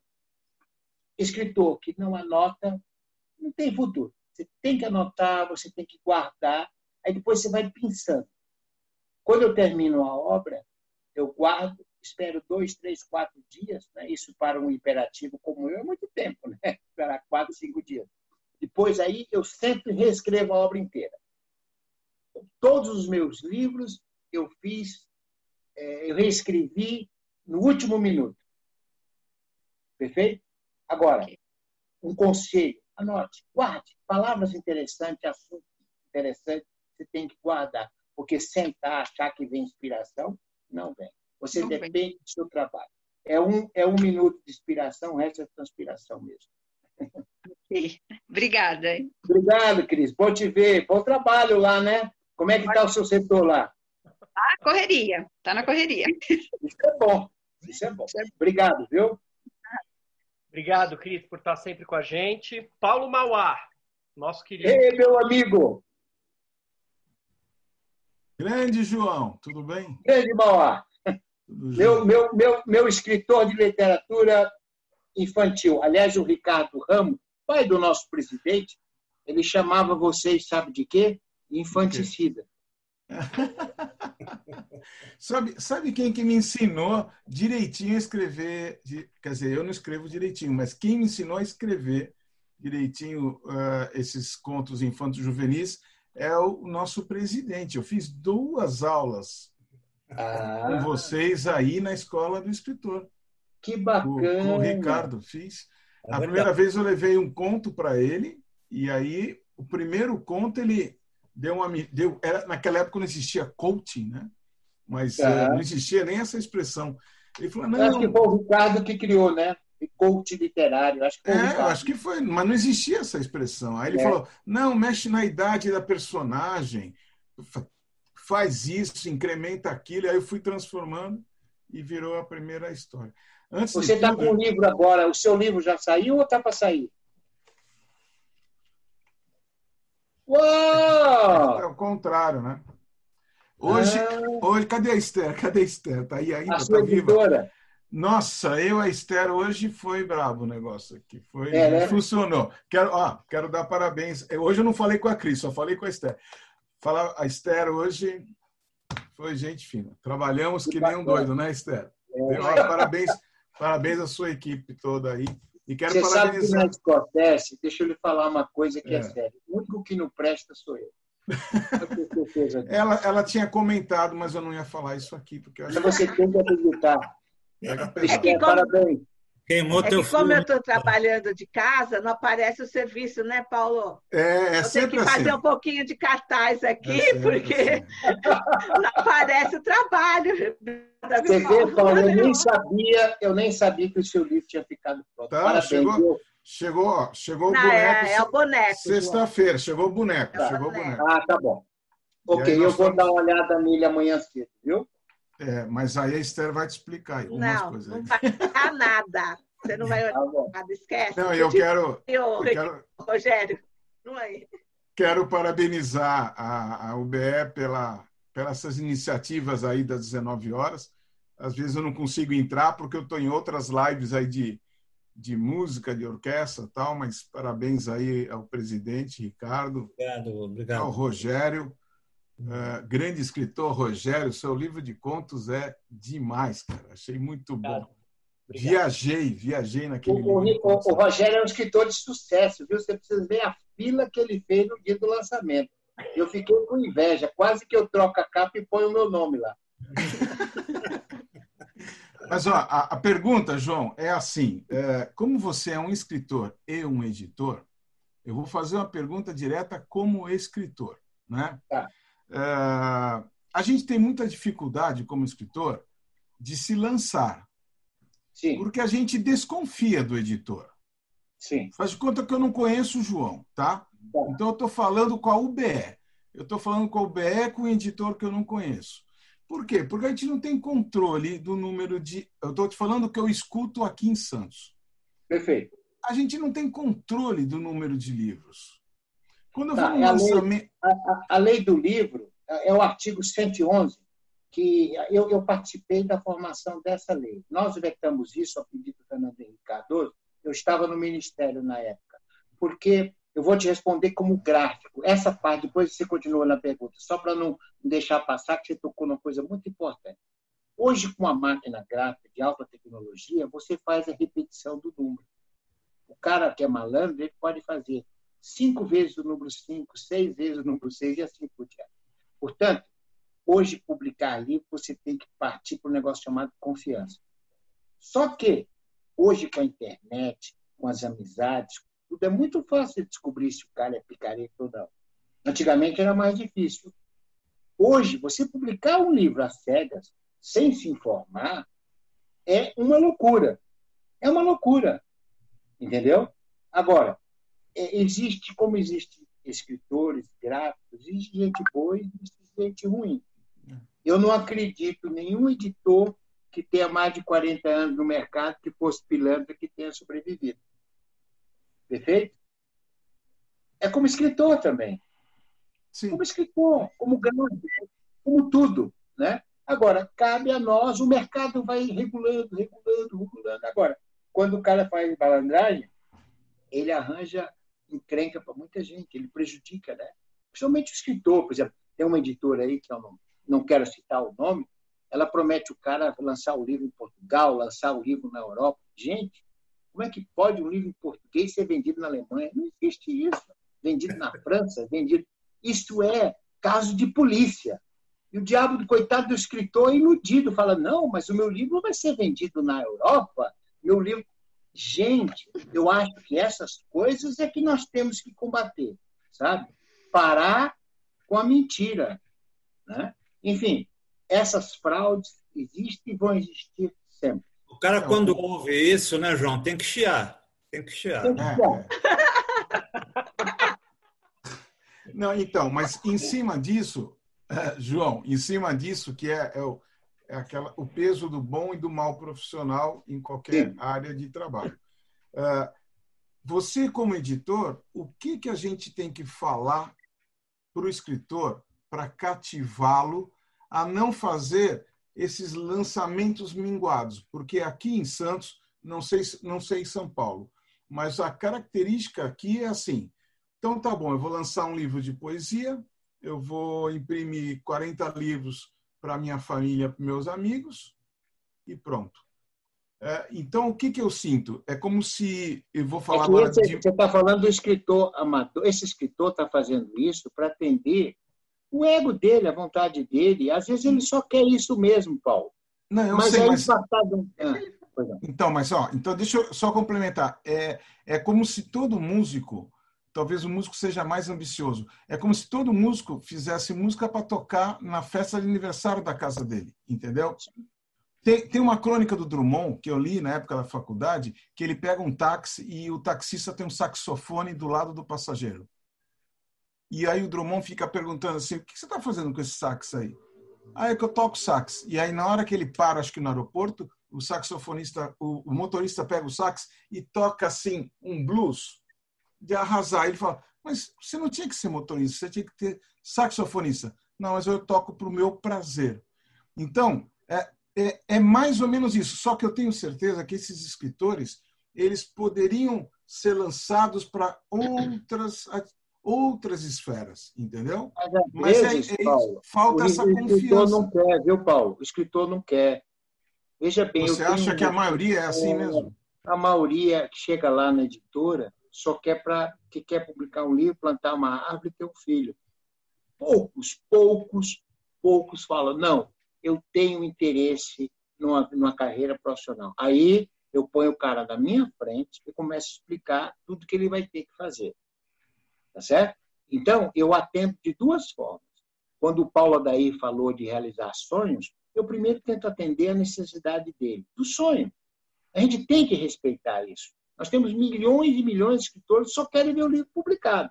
Agora, é bacana quando um cara vira para você e fala: Não, eu quero fazer uma carreira, eu quero me tornar escritor. Aí você diz: Então, você está começando errado. Você vai ter que fazer isso, isso. Essa orientação eu dou. Maria Esté também tem muita experiência nessa área. Tá certo? Escola. Agora, hã? A escola ajudou muito nisso. A escola ajudou muito. A Nós ficamos 13 anos com a escola do escritor, né? Mas, então, Paulo, respondendo à sua pergunta, é, nós temos que respeitar a vontade de cada um. E outra coisa, o duro é um sujeito que não tem talento nenhum, não conhece nada e quer ser famoso. Isso acontece muito. Isso é verdade. Então, eu, eu, se você filtra, filtra, filtra, você vai chegar no tal do funil. Muitos escritores e um ou outro bom.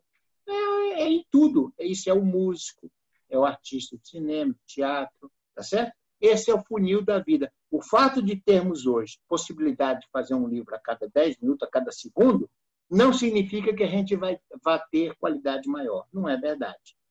A facilidade, às vezes, até prejudica. Agora, temos que respeitar quem quer fazer a coisa só para atingir. Para si mesmo. Para si mesmo. Essa é a minha posição hoje. Tá certo? E eu respeito. Eu falo, o que, que você pretende? Ah, eu quero ficar famoso. Aí eu pego o material do cara e falo, com esse texto você não vai chegar a lugar nenhum. Aí o cara fica bravo e vai embora. Isso é muito comum. Entendeu? Ah, mas você está me dando uma ideia muito boa de pegar alguns exemplares aqui. Não, você me deu uma ah. ideia muito boa de pegar alguns exemplares, levar para análise da Esther e sua, do Ricardo, e a gente dá uma olhada para ver se tem alguma coisa que pode ser garimpado. Entendeu? Junto disso, Paulo, você precisa um dia conversar comigo e, e eu te colocar como eu vejo o mercado. Eu conheço os editores, eu conheço o mundo gráfico, conheço as livrarias. Lembre-se que eu tenho empresa em todas as áreas. E eu sei da reclamação de cada um dos setores. Eu já vi na Câmara Brasileira do Livro, do qual eu fui vice-presidente, um sujeito falou assim: esses autores a gente tem que matar, porque não prestam para nada. Lá na Câmara Brasileira do Livro, eu sou acusado de que eu protejo as gráficas. Lá na Abgraf, eu sou acusado de que eu protejo os editores. Na UBE, o Ricardo sabe disso. As pessoas só me olham, às vezes, como um empresário. E, na realidade, eu estou usando a experiência que eu tenho de olhar para a cadeia. Eu não olho a coisa só no livro. Quando você me mostra um livro, é, é uma mania já. Eu olho ele como um todo. É, você tem que chegar com a cadeia toda. É. E o perfil da pessoa. Não existe escritor sem o seu perfil. Tem gente que tem cola, tem gente que tem luz, tem gente que tem brilho. Tá certo? Se você der a esse cara que tem brilho, qualidade, ele vai longe. Vai passar fome, mas vai longe. Vamos conversar, eu estou à sua disposição. Obrigado, Paulo. Obrigado. E para fechar, brigadíssimo. Uma grande boa. Sandra. É Sandra, Sandra. para fechar. Sandra para fechar e aí a gente encerra. Cadê Bacana. Sandra? Sandra, você está aí? Tô, eu acho. que Tô. Não, eu, eu desisti da... Oi. A minha eu... pergunta, vamos falar do inferno de Dante. Vamos. Qual, em qual ciclo a gente está no momento? Olha só. Eu Sandra, vi que... obrigado pela sua presença e ter ficado até agora. Imagine, obrigada a você. É muito bom te ouvir. É, eu, eu, vi que você gostou da minha história do inferno, né? Que, é, pegou, você e o Ricardo gostaram. Não é minha, é do Bernard Shaw, né? Mas eu acho sensacional, né? Acho muito bom. É outro bom. louco, é outro louco. Tudo bem. É, com certeza, né? Irlandês. Bom, eu não ia fazer uma observação, mas perdeu o timing. Eu ia dizer que eu acho que é até legal o Machado saiu, no, Machado de Assis, com, com um dos romances dele, que é o meu favorito, que é Memórias Póstumas, uhum. saiu na The New Yorker, uh, saiu uma, uma matéria sobre ele, e apontando uhum. ele como um dos maiores uh, autores do mundo. Uhum. Isso é um grande reconhecimento. E lançaram agora uma edição que esgotou Unidos. em um dia. É. Então, se Eu, não é verdade que esgotou em um dia, porque aí eu já tenho a outra informação como editor. Mas foi um grande lançamento, uma grande obra. E outra coisa, Machado é eterno. Pois é, agora, é legal 50 essa anos coisa atrás dos... ele é atual. Ah, sim. Mas eu acho interessante uh, os caras descobrirem. Tá bom que eles são um pouco lentos lá no norte, né? No, no norte da América. Mas descobriram, né? Eles só descobrem é. o próprio umbigo. Mas descobriram Machado. E, porque você estava falando de autores e coisa e tal. Era só lembrando isso, que se alguém puder ter acesso a essa eh, online, Olha, a esse... Graciliano Ramos, Jorge Amado, Machado de Assis e Drummond, me desculpe, qual é o país que tem quatro cartas, é. quatro aves do baralho assim à disposição? Você pode botar aí Cecília Meirelles, você pode botar o Antônio Cândido. Então, olha, Você dá um baile. Nós é. estamos com tudo. O que o Papa falou uma coisa que é importante. Nós não temos o hábito da leitura. Nós não temos o hábito da leitura, não temos educação. Então, hum. essa geração passou, eu não vejo chance nenhuma. O que a gente uh -uh. precisa é plantar a sementinha, não deixar morrer a sementinha. É. Para que uma geração. Só a Irlanda, né? Antes do Brasil, só a Irlanda. só a Irlanda. Sandra, obrigado, viu? Obrigado, Obrigada a você, Sandra. João. Gente, muito obrigado por os que ficaram até o final. Espero que vocês tenham gostado. Eu me senti muito à vontade, viu? Obrigado, Ricardo e Rogério, que é o meu cara que me ensina muita coisa. Obrigado. Bom, eu sou, eu, eu quero também aproveitar um minutinho para agradecer você. Eu, a mesma coisa, quando você me ensina a tua amizade, é, a gente tem diferenças, tem semelhanças, eu aprendo sempre com você. Você também foi a minha grande amizade de 2019. Eu agradeço muito a você. Viu? Obrigado, Jorge. É, eu agradeço a presença de todos. Vou pedir um segundo para vocês, só para mostrar para vocês uh, as próximas entrevistas. Ótimo. E aí a gente se despede. Semana que vem a gente tem Marcelo Rubens Paiva. Uau! É, na terça, sempre terça-feira, às 19 horas. Depois, é, dia 23, José Carlos Sibila, que está aqui com a gente, pelo menos estava no começo da, da, entrevista, acho que está aí ainda, grande, não está, Zé Carlos? Grande escritor, grande escritor. É, Zé Carlos Sibila no dia 23 de junho, Fernando Moraes no dia 30 de junho, é, vai ser todas essas entrevistas, né? Vão ser demais. Dia 7 de julho, Maílson Furtado Viana, aquele é, poeta que ganhou o Jabuti com uma edição independente, que não é ligada a nenhuma editora. E depois Josélia Aguiar, 14 de julho, que é a diretora da Biblioteca Mar de Andrade, que também ganhou o Jabuti com é, a biografia, biografia, do Jorge Amado. Legal? É, Ricardo, faça as despedidas e a gente, e a gente se despede todo mundo. Bom, foi uma alegria muito grande para mim entrevistar o João, meu amigo João, meu querido amigo João, meu antigo amigo João. É, antigo, festinha, hein? Tá? Antigo tempo que a gente tem de amizades, tá? É, e eu queria agradecer a todo mundo, convidar aqueles que, que vieram pela primeira vez a, a vir mais vezes e aqueles que vêm sempre, que se mantenham vindo sempre, porque a gente se acostuma com vocês e a gente sente saudade tá bom? Então, foi, foi muito legal ter todos vocês aqui e realmente a entrevista foi muito gostosa, João. Foi uma entrevista Obrigado, legal ver. Tá? sabe, existe um pensamento do João Cortés que diz, viver é fazer da vida um poema sem fim. É isso aí, é isso aí. Um abraço, gente. Muito obrigado a todos. Foi um grande prazer, João. Muito obrigado. Obrigado, Rogério, por tudo, pela sua gentileza e pelo suporte técnico. Imagina, eu é que agradeço. A entrevista vai estar disponível no YouTube daqui a uma hora, mais ou menos, porque como a gente fez a transmissão direto, ele leva um tempinho para processar a entrevista, mas ela já vai estar disponível hoje à noite. E eu espero todos na semana que vem. Muito obrigado, um grande abraço a todos. Obrigado, viu? Um abraço. Um abraço para vocês. Tchau, tchau. Tchau, gente. Obrigada. Tchau.